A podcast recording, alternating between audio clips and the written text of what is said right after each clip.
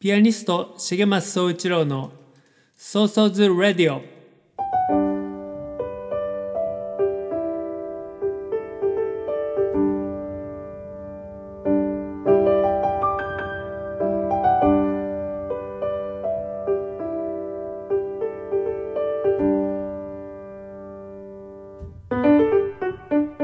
この番組はピアニストの重松総一郎が音楽や芸術に対する思い日々の活動のことアーティストとして生きるということ生活や社会子育て政治のことなど気軽に話す番組ですその日の即興演奏など音楽も豊富にお届けします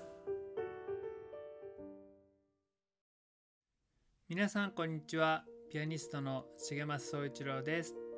第9回となりました「ソーソーズ・ラディオ」えー前回からねほんの数日空けての配信になります、えーこの週末皆さんはいかがお過ごしでしたでしょうか本当ね僕の住んでいる長崎県佐世保市天気が良くてで3日間ね金土日と野外イベントだったんですよねそれがねもう本当に最高のお天気の中でやれて僕はピアノを外に出して1日3回全部で9回の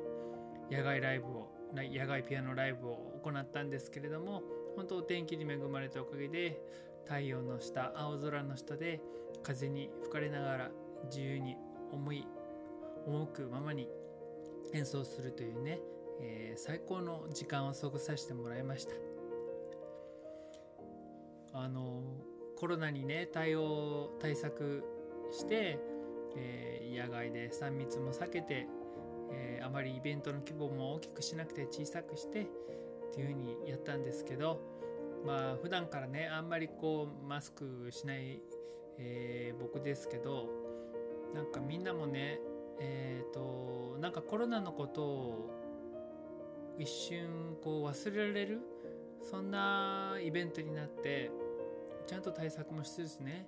でも今このコロナ禍の大変な時期っていうのをほんのひととき忘れられるようなそんなイベントになりましたなんかこれからもねこういう方向性でやれたらいいなってすごくすごく思いました、えー今回の「ソーソーズ・レディオは」えー前回に引き続き僕の、えー親友であるフラワーアーティストのヒームストラ舞さんにゲストに出ていただきますえーとオランダから日本にオランダに普段ね住んでるんですけれどもオランダから一時帰国して、え2週間の自宅待機を経てそれであの前回出演してくれたんですけれども、えーこの3日間のイベントもね2人で主催をしたのでそのイベントの話なんかとまたあの前回と同じで日本とオランダのこうちょっと比較をしながらオランダのこういいところをね日本が取り入れられるようなそんな話ができたらなと思っています最後までゆっくり楽しんでください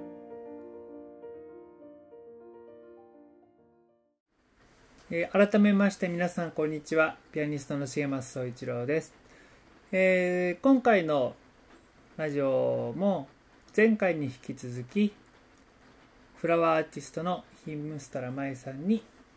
お越しいただいています今日はちょっとねあの今日も自宅で録音してるんですけど雨なのでちょっとバックでポタポタ音が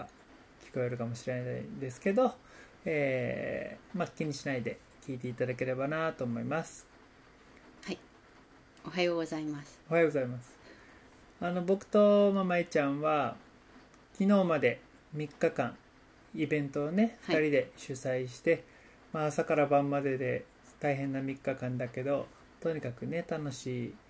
イベントだったね楽しかったね。 3 3日間とってもいいお天気でねう。んえっと先週のあの番組の時に、まあ、どんなイベントかはね結構詳しくこう紹介したので、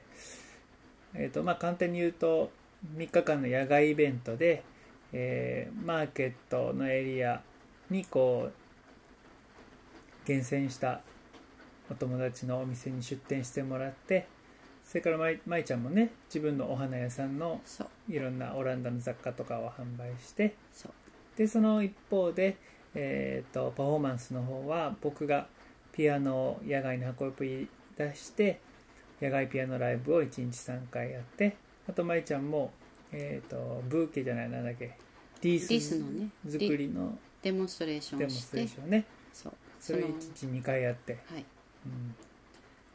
たくさんの人に来てもらったねねな何人くらいやったんだろうね数えられないけど毎日100人以上来てたかなもっと来てたと思うあよもっとかなうんううんんだって席満席っていうかね外もねぎっしりしててうねんお天気もね恵まれてうん、うんめっちゃ焼けた、焼け たねなんか干からびていきそうやったね3日間うん外でねでも風も吹いて、うん、ピアノの音もねうん、よく響い響いててたよね、うん、何の反射もない、はいね、空気にそう音は溶けていっちゃうだけなのによく響いてたうんうんとっても皆さん喜んでうん、聴いてくれたね、うんうん、やっぱりあの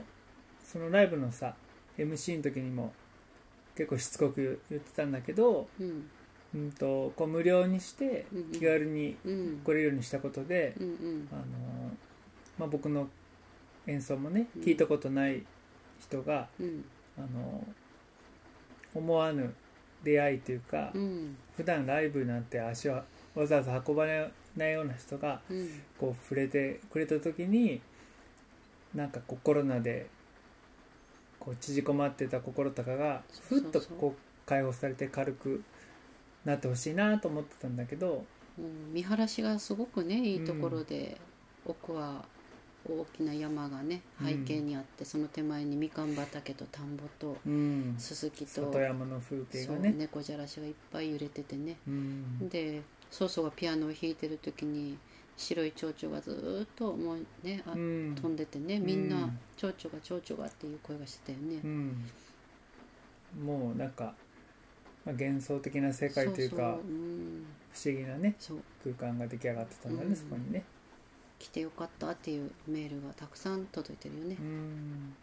またあの僕と舞ちゃんは2人でパフォーマンスやるステージもねそう毎日1回あったんだけど舞ちゃんがお花のアートを目の前でみんなの前で作り上げていって、僕はそれにこう沿うように即興演奏するようなうん感じなんだけど、まあ、僕があの、まあ、ちょっと感想でもあの時言ったけど感じたのはね本当に2メートルとか3メートル四方ぐらいの作品だけどうんそこにこう無限の広がりっていうかねうん小さな宇宙を感じるし多分その宇宙っていうのは舞ちゃんの中にある世界だし、うんで見てくれてる人もそれぞれがそういう小宇宙みたいな世界を自分の中に持っていてそれがこう見る見た時にうん感じさせるっていうかねそうそう心が動くというか、うんあの目の前で作り作作り上げられていく世界に自分も乗っかってね、うん心が動いて、えー、いく感情をうんダイレクトに感じたような気がするようんね、うん音だけでも見えないし、うん花だけでも見えないんだけどその音と見える世界が両方にね展開される、うまあロケーションもすごい良かったからね、うんやっててもすごい気持ちよかったもんね、うん本当うねん、最高だったよねうんまあ、風がちょっと強くそうそうてそうそうそういろんなそねうそう倒れちゃいそうとうんか、そうそう飛んじゃいそうみたいなね、うんせっかくこう技術的にはね作ってるものがね、うん、でもまあこれはしょうがないうん当たり前のことだから、うんでもそれでもね作れ作れることもできたし、うんうんしん自分で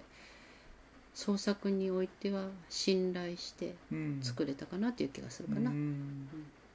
その3日間もさ毎回全く異なるうんおは花のねアートをいはい作っててうん、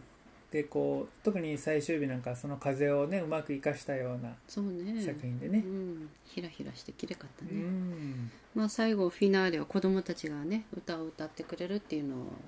が、うあんのあって、あそのね、うん、子そう供そのそうそうそう作ったものがそのままステージっていうか、うんその場所に置いてその一日そうがあるので、うん最後のステージ子供のステージだったけど、うんうんその前で歌うっていうこともそうそう想定してそううんまあそしたらふっとそういうのが浮かび上がってくるっていうかねう、んまあどういう形になるかは作ってみないとわかんないけどうん、よかったんじゃないかな、ううんんそんなお花のさパフォーマンスっていうかねアートをねうん、見るの初めての人もねいっぱいいると思うしそうそうそうそうしかも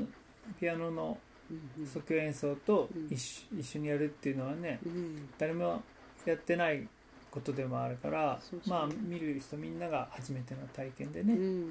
あのなんか不思議なのは私は曹操に合わせてるとかうん曹操のうーん音楽があってとかっていうのではなくてこうまあまあねうん仲がいいから、うんこう自然に自分の表現100%のまんまで、えー展開されるねうん自然な感じが、うんうん、あるよね。うんまあ、そういう緊張感のない中でお客さんも心が解放されるのかもしれないけうどんね。ほんとねうんまあもちろんさ豪華な綺麗なねホールうんでうんふかふかのうん椅子に座って聞く、見る、、うんうんあの感じもね豊かさももちろんあるんだけうんど、うんうんうんそれとまた全く違う豊かさをそうそうそうそう感じるステージとうんね。うんアンプラグドだったね本当に昨日はね、全てにおいてね、うんうんまああの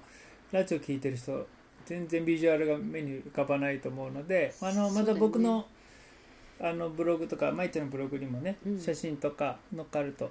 ちょっともうさっきか書きかけてたんだけどあ僕は本、当ううんん写真もあるし、動画も結構ちゃんと撮ったのであそそうういうか YouTube にまた載ってますのでさすが見さてすくがだ早いさい早いすぐにねすぐやらないと ねどんどん溜まっていっちゃうからねえそうね特にライブのレポートなんて次のライブまでに絶対やっとかないとね熱いうちに書いた方がいいよね、うーいんそうそうそうやとってもいい時間でした、はいもう二度とねあの同じ秋の光の中にはないと思うけど、うんまたね違った季節で、そうねうん、できたら春にねやりたいね、うん来年うねんうんやりたいねうーんこれね聞いてる全国のそう人が来てくれたりねね来てくれたらいいよね最高にいいイベントだったよ、うんうん始終笑い笑い笑いというかこうみんな微笑んでね、うんうんおじいちゃんもおばあちゃんも子供たちも、ううん本当ねうんいや幸せだった、うんじゃあイベントの話はこれくらいにして、はいこの間その前回はそのオランあまちょっとオランダと日本の比較じゃないけど、うんうんうんまあそんな話をねうんテーマにやって前回は教育っていうのをね、はいとまあコロナのことをちょっと聞いたりしてねうんそうだったね今回はという今回はテーマでどうしようかあーうんと私がオランダに行ってうんあの子供たちも含めみんな幸せだなって感じることがやっぱ多くうんなったことは確かなのねうんでそれを体験してやっと知ることでもあるんだけどうんなんていうか常にあの学校の先生なんかにも「先生これどうしたらいいですか?」と聞くとうん「お母さんはどうしたいの?」って聞かれたりあの、うんいや学校ではどうし学校の先生はどうするんですかって私はすぐ先生とかねうん校長先生に答えを求めるんだけど、うんお母さんはどうしたいですかっていつも聞かれてしまうまあ、のおで、母さんつまりあなたはってねそうあなたはうんあなたはどうしてうん、そこに私の答えがないことが多々あって、うんでそういう時にいや私がこう思ってることを言ったら、うん、と悪いんじゃないかっていう気持ちの方が先に出てしまう、うんでもそうすると,、うん、とオランダではそれはあのありえないことまず、うんあなたがし言いたいことを言いなさいっていうのが前提にあるから、うんなんていうか先生ではね他の人に答えを求めるっていうことはうん社会的にはありえないということをね知ったりして、うんうん、そういうことの積み重ねがねあの最終的にはみんなを自由に解放していくんだなとうん思う一つでもあったり、うんうん、言いたいことをみんなが一応言ってみる、うんそして問題を解決する方向にうん持っていくようなね、うんうんううんんあの舞ちゃんはさうんオランダスタイル、えー、とフラワーアレンジメントっていうのをずっと生徒さんにね伝えていってるんだけどそれもそうだもんねその日本の生け花は師匠が弟子にやり方をおしまあ、教えるようなねうん、感じだけどオランダスタイルはそうあなたはどうしたいのっていうそう先生の立場としてはねそうそう問いかけてあげる立場なのよそうね。そうですそうですみんなあの最近新しいやり方はねうんみんなの前でサンプルを作らないおうそれで工程を一緒に作っていくうんそうすると先が見えないからみんなうんねうん自分に頼るしかないのうんそうすると出来上がりもみんな大きさもねサイズもみんなまちまちでうんだけどサンプル見本がないからそれに近づこうってするね、うんあの余計な、うん、余計な気持ちが何もないの、うん目の前のことで精一杯になるだけで。うんで最終的に終わると充実した時間を全部過ごしてることに気がついてでうもん出来上がりはいいしね、うんあこれも新しいねあのオランダスタイルのやり方だなって思うけうど、ん見本がない、うん、なんか日本でさそれをやるとさもう不安に感じる人がほとんどでうんうんうんそれでまあ結果的にねいいものができましたって言ってもさうん、いやそれでも舞先生やっぱりサンプルがやったはいいわっていうし そういうそういうやっぱりないと不安みたいなさそうそう拭えない人がいっぱいいそうだね。そううんだからそこが訓練あそうの、ね何回か体験して経験を積んでいくと,、うんううん、と自分の中で何かが生まれたものはうんこれでよしと思える時が来るうんでまた自分が他の人に対してもそういうふうに思える時が来て、うんうん、と寛容になれる気がするようんうんうね。うんん僕があの20代後半に、うんジャズを 2, 2年ぐらい習ったんだけうど、んうんうんあの僕の習ったね吉田先生という、うんうんえー、ともう今70代の先生かなうん吉田先生とこ行っては僕にとって生まれて初めてアドリブっていうものねクラシックしかやったことないわけじゃない、うんうんうんまあロックやってたけどさ、うんうんピアノに関してはクラシックだけで、うんうんでもその吉田先生はやり方全然教えてくれない人でう、んもう行って2週目ぐらいに「はいじゃあアドリブやって」みたいな「うんいや僕やったことないんですよアドリブ」っつってういんやいやいいからやってみたいな感じでうんなんかすごいそれで鍛えられるっていうかね、うんでなんか自分で掴みかけるまでにうん半年かかったけどね、あーいや1年半かかったかな、うん月1回通ってううんんそうかそうかでもそれがあるから今があるんだよねうんでジャズのアドリブ教本みたいなねうん楽譜集みたいのは、うんこんなアドリブのフレーズがうんありますよっていっぱい出てるような本とかもあるけど、うんやっぱそれを本の通りやってもさうんうん借り物のものが身につくだけでその人の中にある表現が出てくるわけじゃないからね。うんううんそうねまあひでもオランダはねちょっとちょっと注意したいところも実はあって、ううんんと自由をポンと与えられると自由になれないって言い方をするの、うんうん、といろんなルールがあったり、うんうん、いろんなあの、うん、とそその課題うんを持つことで世界は広がっていくっていうふうにも言うのねだからこうポンと自由に弾いてって自由に作ってっていうのは、うんとあまり良くないこととされたりもしててうね、ん例えばそれまあある程度のルールがあった方がいいってことル目ー標とか。ルールに沿って作り出すことによってうん新しいものが生まれる、例えば課題もうん、 A と B と C を組み合わせて何ができるか、それからら答えを出すみたいな、うん最初から ABC イ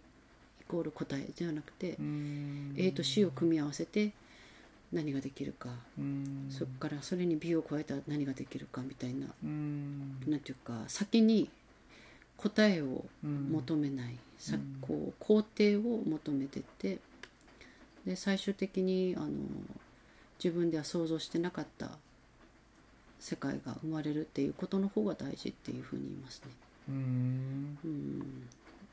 まあ、そこにはルールルールとか課題が用意されてて、うんうん、それを楽しむっていう感じかなうそのん何かを作らないと作る、うん、新しい作品を作るっていうよりもその取り取っかかりが実験的というか常に、ううんんそこら辺は日本の教育にはなかなか少ない気がするよね。そうね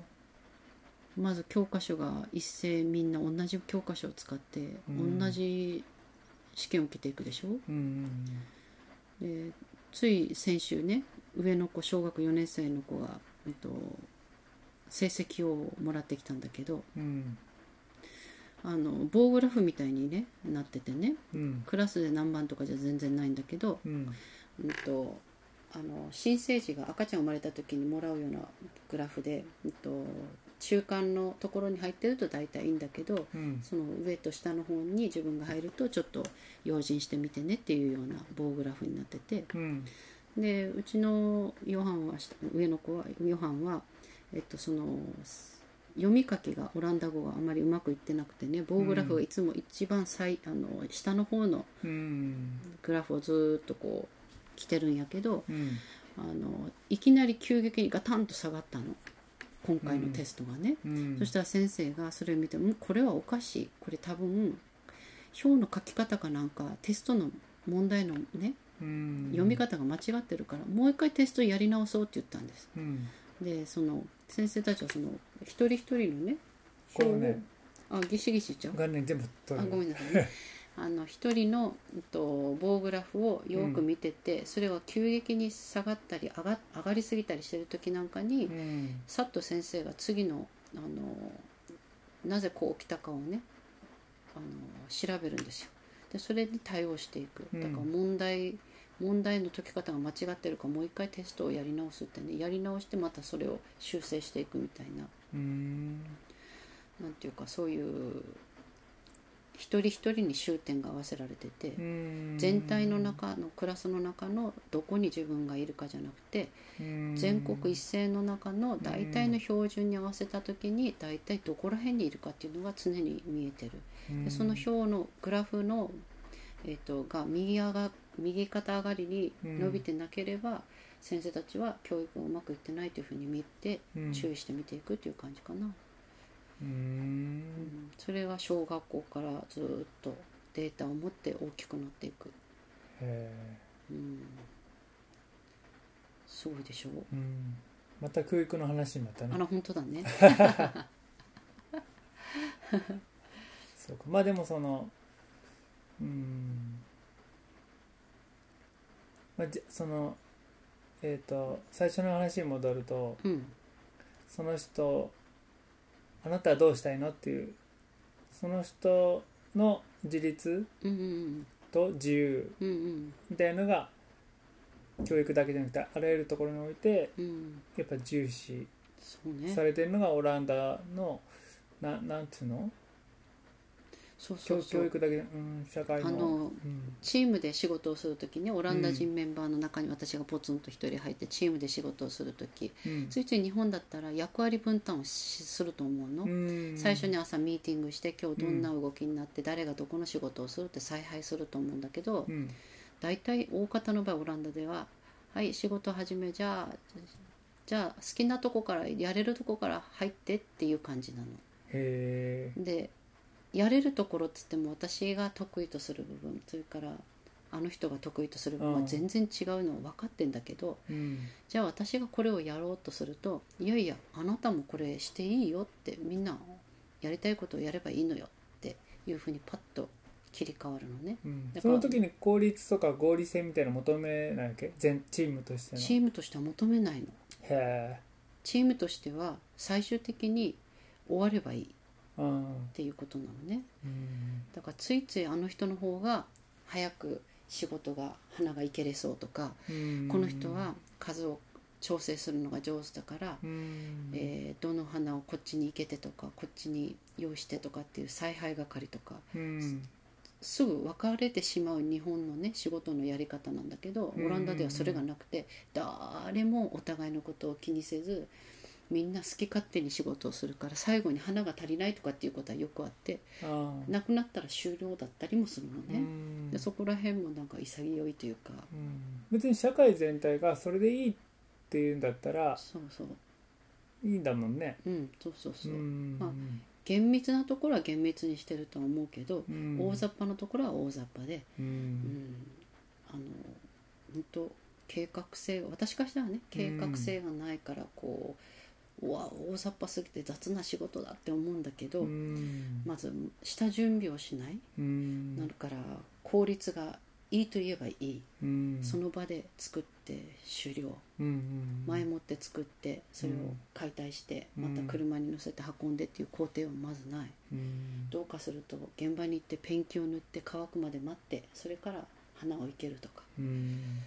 前もって準備しようと思ったら大型トラックにそれを前もってペンキ塗ったものを乗せて運んでうん傷つかないようにとかっていうね、工程が生まれるでしょ、うんなんか現場で待つとかね、うんでもその分花を生ける時間は短くなるからさ、うんドッタンバッタンするんだけど、うんでもそれでも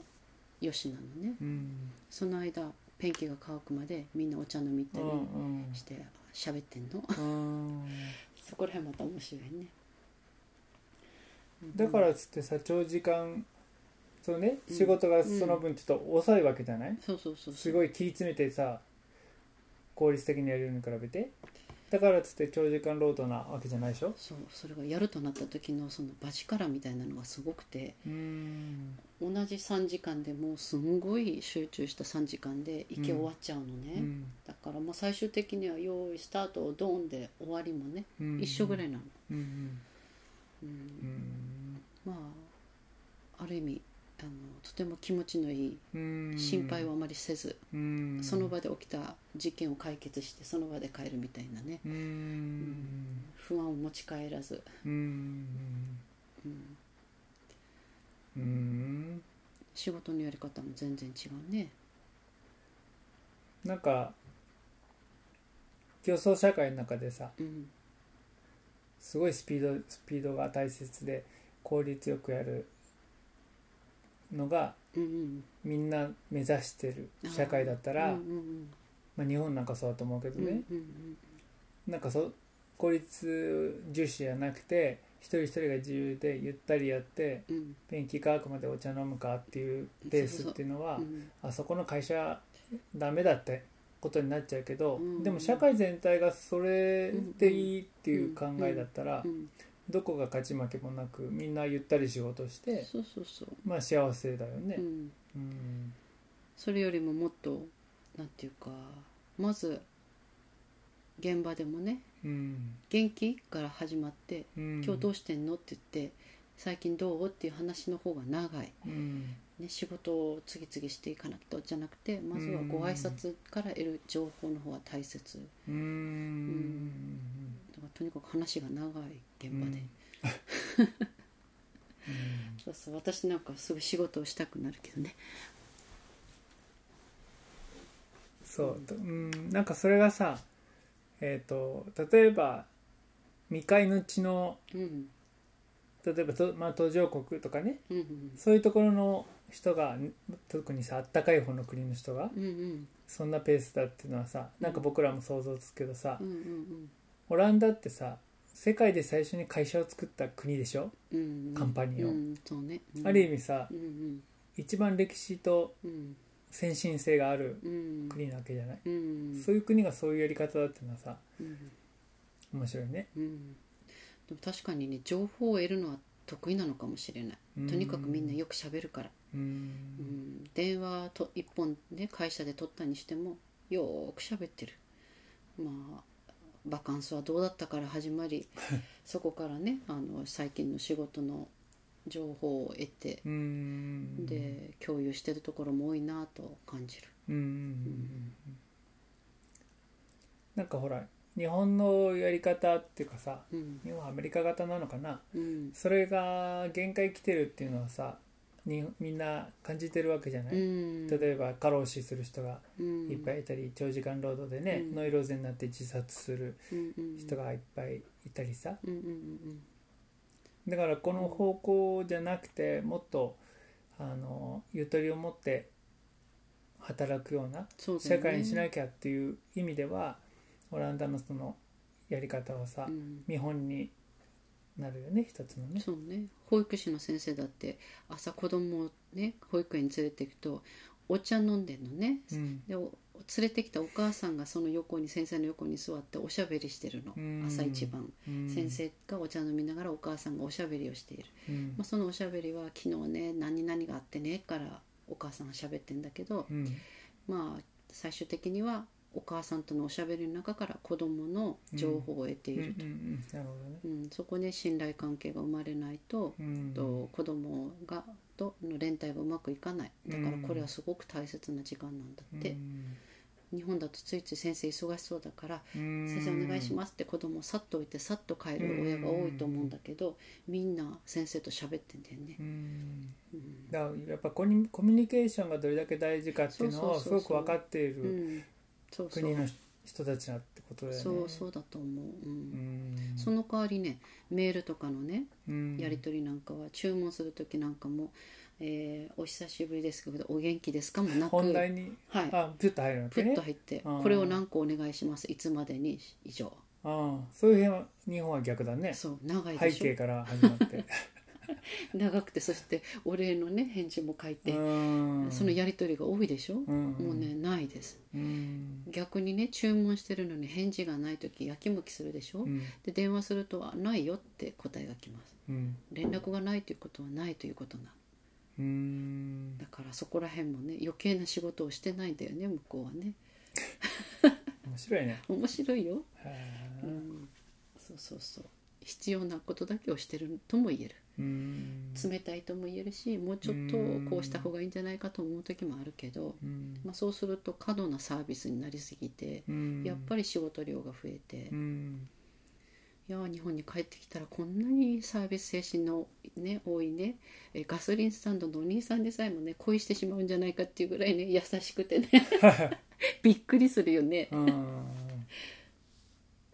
そうね。うんうんあのまあちょっと話変わるかもしれないけど、僕がいつもまあオランダとかヨーロッパ、他もイタリアとかベルギーもさ行ったけどさ、うんうんいつも感じるのは本当の豊かさって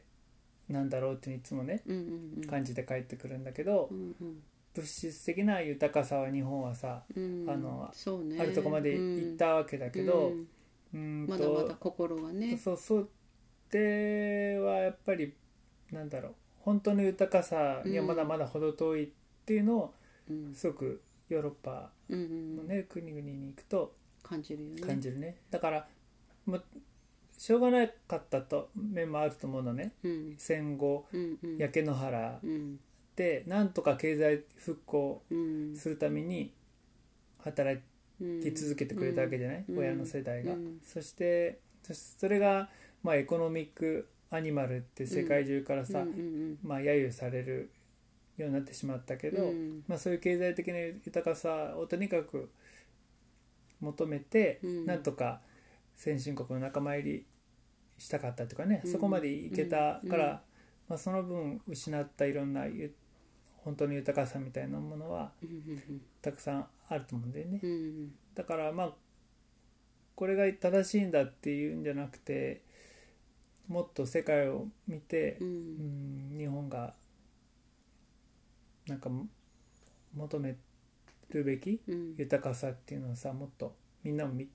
見てほしいなと思ったりするねそうだね政治もそうあってほしいしね。一番最初にでもやっぱ感じるのは男女の男女が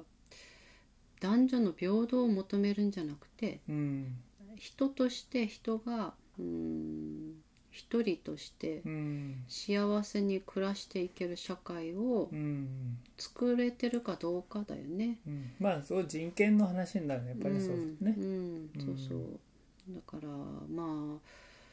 オランダでもお父さんが学校に迎えに行く送るっていうのはうんもう当たり前のことだし、うんうん料理もね家事もみんなしてるしう、うんんお父さんもよく子供と遊ぶし、うんえーお母さんもよくお友達と飲みに行けるしう、んなんていうか何々してやってるっていうような感覚が家族の中にないかもしれないね、みんな自由かなうん離婚率なんかもすごく高いけど、うんみんな幸せになるために離婚してすぐあっという間に再婚してまたね離婚して 自も由まだた、ねそうそうそうそうでもねあのとってもねなんていうのコミュニケーションが上手じゃないとできないことなんだと思うだってうんこと子育てはどうするかとか子供のね、うんあのスケジュールを週末はこっちのお母さんの家に子供たち来週はお父さんの家に、うんそれから子供の習い事のねうん試合なんかはどうするかおじいちゃんに来てもらおうそういうお誕生会とかもいろいろ手配があるわけで、うん離婚再婚離婚再婚とかしてるとうん手配が増えていくでしょ、うんうんでもそれでもやれやれるあのうん能力があるというか私からしたらもうコミュニケーションレベルがすごく高くてうんすごいなって感心しまうす。んその中で自由さうんっ、ていうのは僕もその向こうに行って演奏するとうん一人のアーティストとしての自由感じる自由さっていうのは日本よりやっぱり自由だなっていうのは感じるよ感じるねよねう。ん、弾いててそれを感じるの。うん、うん僕が好きな音を好きな曲を好きにやっていいわけじゃないああそうだねそうそうアーティストってそういうもんだからうんうんだから日本にいるとさ僕は従わないけどやたら言ってくる人がやっぱりああ多いんだよねう、ん、こんな風に弾いてほしかったっていうのを求められちゃうってことうん、まあ今はあんまないけど、うん最初のうちはみんなが知ってる曲ああもあなたはやる、うん1曲ぐらいはやるべきだみたいなことをうんいつもやるべきってどういう立場であなた言ってるのってうんしかもみんなって言うけどうん一人一人好みもしうん違って、あー一人一人その場にいるね、うん100人お客さんいたら100人みんな好きな曲も、うんうん知ってる曲も違うのに、うんみんなが知ってる曲をみたいなことを言ってくる人はやっぱりいるんだよねう、うんんそれがどれだけアーティストのなんか自由をうんなんか制限しようとしてるかっていうことに本人は気づいてないんだけど、ああまあ、そういう社会そうなかんだなっていうのは感じるよね。したくなかったらししなくていいよ弾か弾きたくなかったら弾け弾かなくていいよっていうのがオランダのスタンスかな、うん多分ね、うん違うよねうんいでやまあ僕なんかそれに従わないけど、うんやっぱそれをに従う人もいっぱいいるんだよね。まあ雰囲気ってどうしても感じるものだからねうん、そこに制限があったり抑圧があればそれは表現を苦しめちゃうようね、ん、うんまあそういう空気感っていうのがオランダにいるとやっぱり自由を感じるかねう、、うんんだから、うん、それで終わった後さ、うんさよならってみんなパッと帰らなくて、うんうん一言ずつすごい感想を言ってから帰ってくれるんだよあねーは。ははで私はこういう風に感じたみたいなはね。うんうんうんでその人がどう感じるかうん自由なわけだから、うんうんすごく自由にみんな感じてくれてそれをまた伝えてうんうん帰ってくれるっていうねすごい僕もやりがいがあるうんうし、んうんうんうんそうだよねうんもともとそうなんでね一人一人は別々のね個人だから、うん自分が100%表現して相手は100%表現を受け止めて、どう心が動い動いたかをねシェアするだけなんだもんうね、ん向こうの向こうのこうしてほしかったっていうことではないもんね、ううんんとてもフェアなうんあの関係で演奏を聴いてるのかもしれないね。うんうんあの別にねお客さんがうん「あーなんか知ってる曲も弾いてほしかったな」ってその人が感じることはもちろん自由だからうんいいと思うの、うんうんうん感じてくれれば、うんでもそれをねうんうんアーティストに伝求めえるっててこと求ねめるってことがやっぱりちょっと、うん必要ないうんうんそうんだだよよねね、ううんんそもそもそれは早々にできないからね、うんうん、できないことを言われてもね、うん困るね、いや別にやろうと思えばできるよ例えばさうん、ほとんど99%の人が知ってるであろうなんか赤とんぼとかうんうんあれ即興アレンジで弾くとか、うんうんうんまあやってもやったこともあるけど、うん僕活動初期の頃にうんうね、んななまだ僕がうん弱い時代があって、うんそういうところが、うんなんかおじいちゃんおばあちゃんがいっぱいいたらさ、うんやりたくなったりとかね、うんもう今は一切やんないけどうん必要ないなとうんうんうんまあこうやってまあ私からするとオランオランダ的な生き方をしてるソーソンなんかもしれないねうーん好きなように自分がやりたい表現を100%やれる環境をうん誰とぶつかってもねそれを受け止めてそれでもねうん前向いていく姿はねうん年々強くなってる気がするよね。そうねうんまあでも、なんだろうなでも年とともにうん頑固になっていっちゃうんじゃなくて、うんうんうん柔軟にもなりたいとは思うけどねうんうん例えば僕電子ピアノではライブやらないって決めてるから、うんうんそういうところは多分こだわり続うんうんけるけどねうんでもまあ柔軟になれるところは柔らかくねうんうんなれたらいいなと思うけどうんうん本当ねうん自由であるって難しいよね。ううんんその自分は自由だと思っても周りからのその雰囲気ねうんがすでに自由じゃなければうん制限された中に自分もいたりするからうね。うんん本当だ。なんかでもちょっと心配なのはねうん日本なんかでう、んあまあ前回もその子供がの学校がねうんよりこう自由じゃなくなってるって話をうんうんしたけどうんうんこの間も僕が演奏しに行った保育園にさ絵が飾ってあって、うんうんはい、今年長さんがみんなでそれぞれ描いた絵ですっていうのうんが壁にバーって貼ってあるんだけど、う一んうん人一枚のねうんうんうんうん似たような絵ばっかりが並んでてあそしたら使っていい色は何色と何色ともう決まってーてあ、ーうん使っていいのはこの折り紙とこれうんそれを組み合わせるですみたいになってて。うんだから似たようなものにしかならなくて、うんうんうんうんでそこの園長先生はそのやり方はあんまりいいと思ってないんだけど来てくれる美術のうん先生がね、そのやり方で、うんでその美術の先生まだ学生まあ卒業したばかりぐらいの美術の先生なのかな、でその人も美術そういう教わり方してきちゃってて、うーんうん、なんかそういうのなんかこう悪い循環になってるのかなってあーサイクルがね気もしたね。ううんんまあいろんな先生に習うことは大切だよねそうだね、うんうん子どもたちにとっては出会いはね多ければ多いほど、うんまあ、豊かになるはずだからうん同じ絵の先生だけじゃなくてねうんいろんな先生に習っていろんな人の言葉がねうん子どもに響くと心が開いていくかもよね、まあ、開発されるっていう感じかなもうんともと持ってるね子どもたちのうね、んあの例えば空の色をピンクで塗ったら、うん、空はピンクじゃないでしょって先生があー言ってうん青に直させるみたいな、うんそういうのって日本はやっぱ強いよね。うんで、も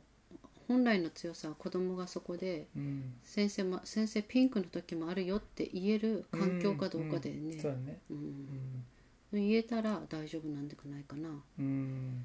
うんほんだら先生の言うことは絶対だって子供そうがそうそうそう思わされてるとこはう大きいよねうん、。うんそうそうそうだよねうん先生たちが子供たちが発する言葉を受け止めれる、うん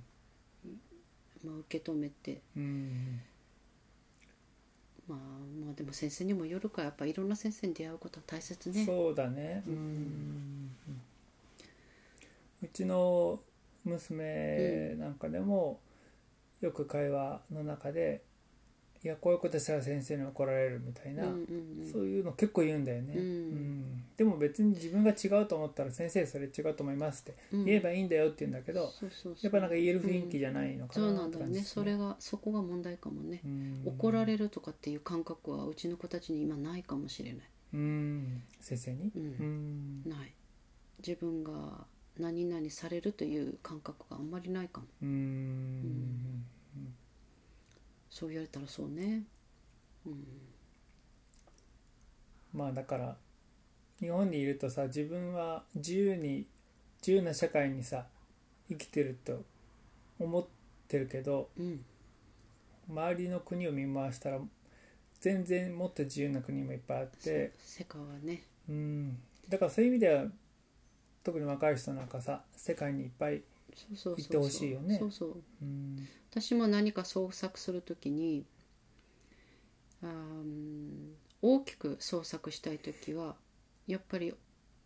世界観をオランダに移したりとかうん今まで行ったアイスランドの国に移したりとか、うんそういう世界を広げて創作することは多いよね、うんでもそのそこの風景を知ってて生まれるものであってうん知らないと生まれなかったかもね、うんうんだからそういう意味ではいろんなところに行っていろんな人と会って、うんいろんな話をしてねうんそこで得たインスピレーションがうんやっぱどこかにつながってるわけでう、んそうそうだったらそれが音になってんじゃないの、うんそうそうそこのイメージがね、うんうん、イメージというか汲み取ったね、うんそのエスプリじゃないけど会話とかね、ううんん、大きいよねそういうのね。そうねまあふビジュアル的なうんものもあるうし、んまあ、あそうそうそうらゆる人との出会いとそうそうそうかうん自分の感情のうん触れ幅うんの広さとかがやっぱ左右したりもするしね。うん、そうそう、うんそれが触れ合って残ったね記憶ったろうねうん、うんでそれがさうん僕なんか即興演奏してると、うんうん例えば最初に「ド」って弾いて次に「レ」を弾くのか「ミ」を弾くのか「ファ」を弾くのかうん自由なうんわけじゃない、うんそうそれがどう僕すんのは好きなんだけど、うんうんだけど例えば楽譜通りの音楽うんしかやったことない人は、うんどの次に「み」を弾くって書いてあるもん、うんだから弾くんだっていう不自由さの中でやってるわけで、うんまうあんそれを否定はしないけどね、うんうんうん大あの素晴らしいクラシックの作曲うん家の作品がいっぱいあるわけだからねだけど僕はワークショップで即興演奏のワークショップをよくやってるのは、うんなんかこうあなたはあなたなんだから、うんあなたの音を自由に鳴らしていいんだよっていうのを伝えたくて、うんそうそワうクワそクしてそねれが感性だよねきっとうね、んお花もそうだもんねあの今の今日この時点で選ぶお花を手にするときにいやこれじゃないっていう情報が花から発せられるのね、うんでそれに従うと最終的には自分が求めてなかった新しい世界が生まれるの。うんでそうそうだったら「どう」から「ファン」にいつもだったら行くんだけど、うん今日はどうしても「どう」から「レ」に行きたかった。うんでそこで新しいのが生まれるのと近いかもしれないね。うんでそれがまあ即興、まあ、お花で言えば、うんと、その時を生けるっていう言い方をするけど、うんうん、とその時をちゃんと生けたものはうんあの常に新しい自分の中でもね。うんうんしかもね、まあ、僕の一一つの気づきでもあるんだけど、うんその「どう」の次にね、うん何を弾くか頭で考えうて、んえー、と「ミ」にしようかなやっぱりあファンにしとこうみたいな、うんうんそんな頭で考えてたら、うんうん流れは止まっちゃうんだよね、うんうんだから自分で曲の流れを導いていこうとうんうんする必要はなくて、うんうん音の方が僕を導いてくれるから、ああやっぱり音なのねうん、自然にうーんもう考えるまでもなくうん自然にもうどの次ファにそうそうそう行きたいと思った瞬間にはもう弾いててもうなんかその流れのままに導かれるままにやる方がうまくいくね。うんうんじゃあソーソの場合は音に音が答えをしててうん私の場合は鼻が答えをしてるねうんそういうことだねううんんああ共通してるねううんんでもそれがまあ感性っていいこ言葉にしたけどそれを表現できるね術がね、うんこの手にあるわけでね。うんうんまあ僕は特に今は子供向けのやつを大事にしてるのはやっうんぱこう子供がそういう自由さをうんうんうん身につけてほしいし、うんその自分の表現私はこういう表現したいからする今嬉しいからこの嬉しい気持ちを表現したいとかね、うんそういうのをもっと子供に身につけて大人になっててほしいなと思うからうね。ん、それどういあの私お花の中でよく思うのはねうん、えっと金木犀がこんなに香りが良かったっけって気がついたとするでしうょ、んうんで次の年の金木犀も「わあ金木犀ってこんなに匂いが良かったね」って気がつくでしょうんそれが毎年繰り返されていくこの繰り返しがねうん記憶と感性の深さに結び結びついてると思うの。うんでこれに気がついたかどうかでうんその人の感性持つ感性の深さをどんどんどんどん開発されてると思うの。うんでもこれを開発してないと何かを感じる力っていうのもうん弱いのね。うんでその結果、まあ、私はすごく自然に感謝してるのは、うん私にはたくさんその周りに本当に草木がどこの世界に行っても世界中あるでしょ、うんでそれを帰る場所が常にあるのねうんでそれを繰り返すことによってうん感受性がすごくねうん深くなってるのをね年々感じるのね。うんで子供たちにも、うん、と感受性って言ったって香りもあるし、うん食感もあるし、うん味覚もあるしいろんなものがあるわけでうんそのそれを何度も何度も、えー繰り返し経験させることで、うんうんと感受性が強く深くうんあの育っていくうんでそれが最終的には幸せな感覚、うん自分がこれを感じれることの肯定うんにつながる気がするんだけどどうだろうか音楽はそんなものに近いんじゃないの音楽も。うん例えば今日は F の音が自分にぴったりくるかもしれないでも次の日は G かもしれない、うんね、子供の時から自分の好きなうん音とか、うんそれを感じられるようなうん僕の場合はあんまないない、うんその音楽っていうものがうん時間の芸術でうんベクトルが過去から未来しかないんだようね、んで発したものはその場から消えていくものなんだよねうんだからなんか僕の場合その繰り返しでうんまた去年と同じでみたいなそういうのはまず一切とにとにかく常に前を向いているうん感覚だからねでもよほら人さ亡くなる時に一番最後に聞こえるのは耳っていうじゃん、あそうう、んうん、耳は聞こえてますよって最後まああなでねるほどね、うんだんだん目は見えなくなったりするけど、そうその時にこう聞こえるその周波数とかさ、うんなんていうかもう一番落ち着く声とかそういったものがうん聞こえる可能性があるよね。うんじゃあ前向いて走ってるだけじゃなくてそうそうそうそうそうとね花を生ける時にね実はね生けてる最中は何にも聞こえてないのらしいねそう昨日昨日音で言ってそたうねそう全くね申し訳ないんだけど聞こえてないうの、んでも記録を聞き直すと全部知ってるのうんだから聞いてんだけどどこかに記憶はしててうんだからその、まあ、記憶を遡るためにデータってあのあってよかったなって思ったりするぐらいなんだけどうんうんだから早々は前向いて走ってるからそうかもしれんけどうんもしかしたらどこは自分でデータ残ったの聞いたら自分が引いた記憶はあるんじゃないのないの、うんあまあそう言われてみればね例えば30分間の即興演奏でうん最初に弾き始めたモチーフのフレーうズんで最後締そうめでしょ締めたりするよね、うんそれはやっぱりそう記だよね憶そうそうそうそだう、ねうんうんそうそれはあの、うん、と感性味覚とかと一緒のような気がするうよ。んそうねうんまあちょっと話変わるんだけどうんさっきお庭のうん花の話をうん聞いてて、うんまあ、パッとその時思ったのは今どんどんどんどんお庭をのうんお庭なしまあ、お家が増えてるであいしょや、そうなのうーんうん、うん前庭があったところを潰してうん2軒家建てたりみたいな、あーその方が土地売る人も家売る人も儲かるからさ、うんもうそんな家ばっかでもったいないねそうだからそのおは自然に触れるうんことで得られる感じ感性の豊かさみたいなものが、うん例えばその家に住む人はさうんその分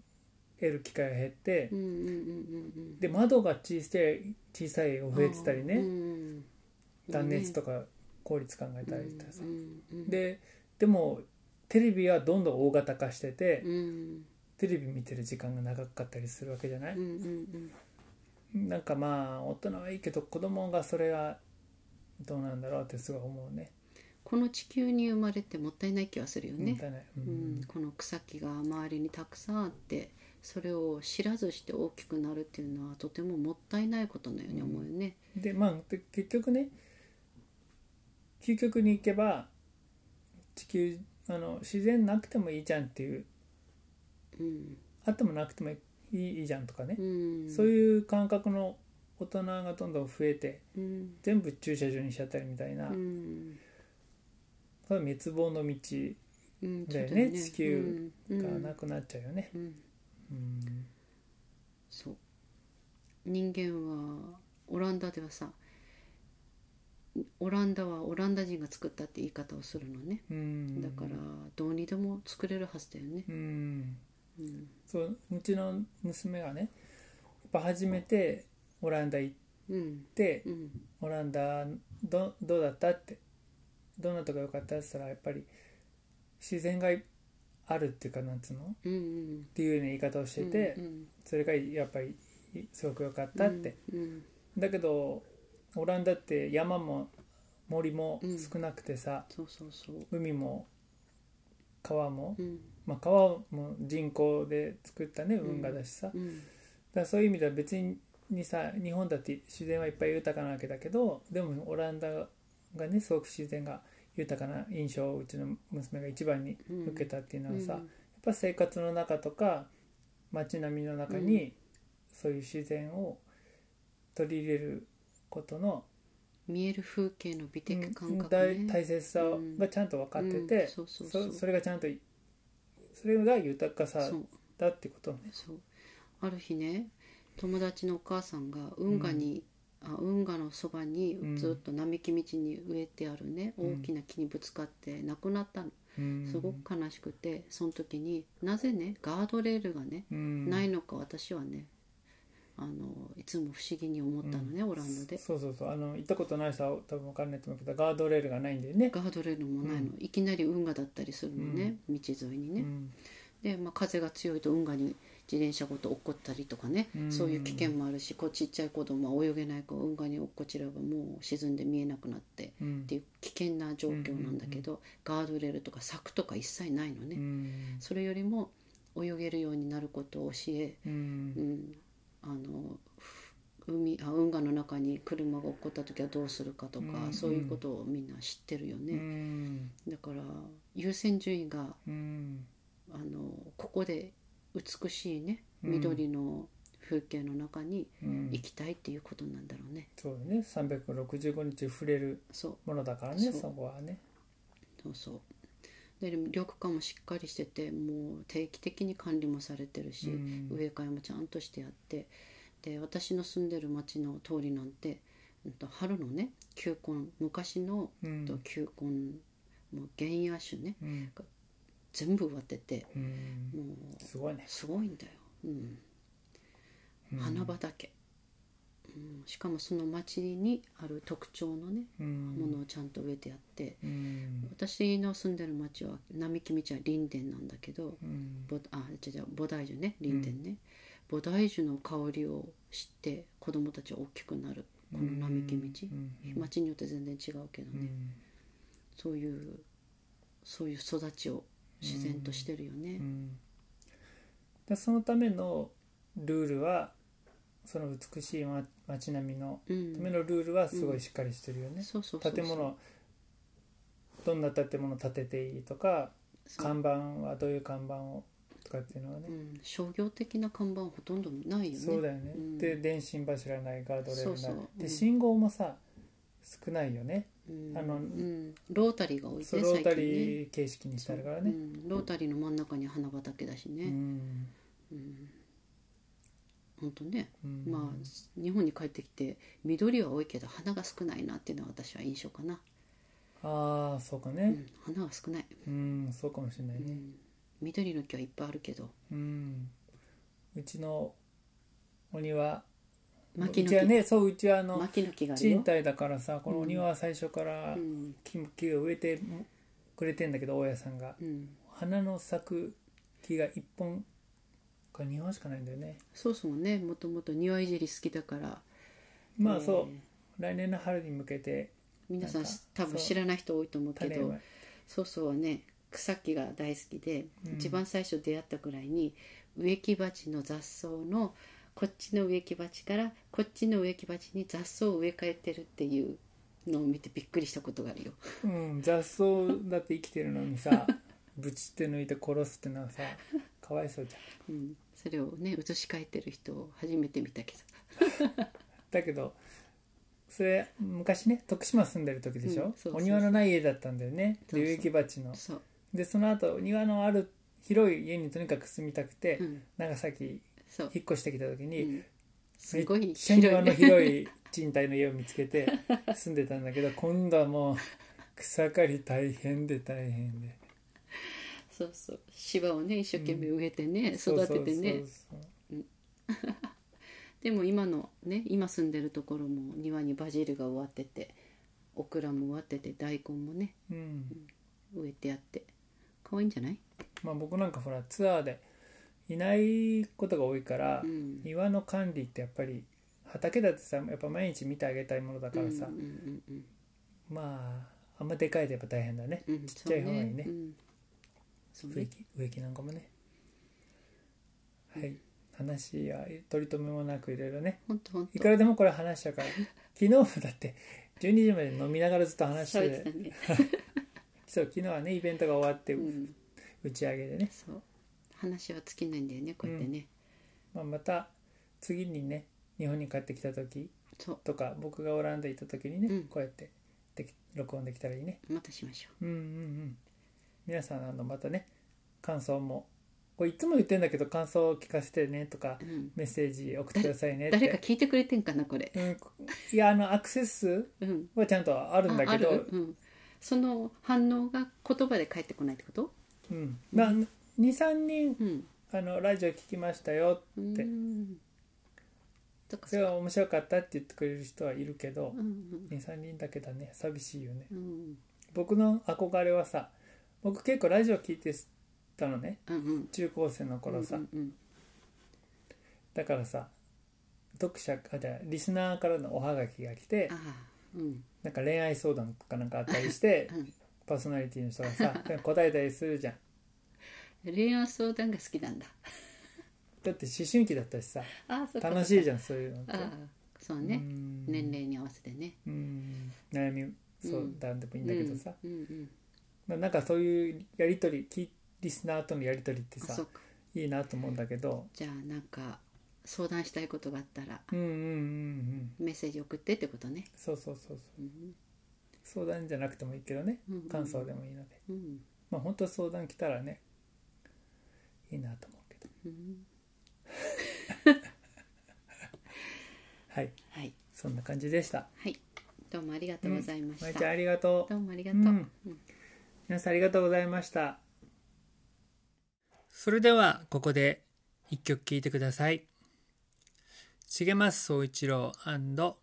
佐世保ここから楽団でここから佐世保から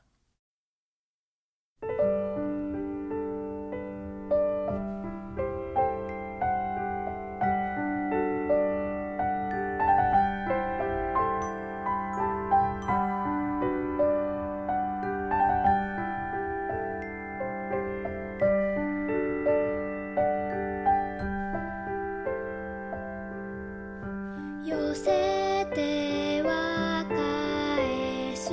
波が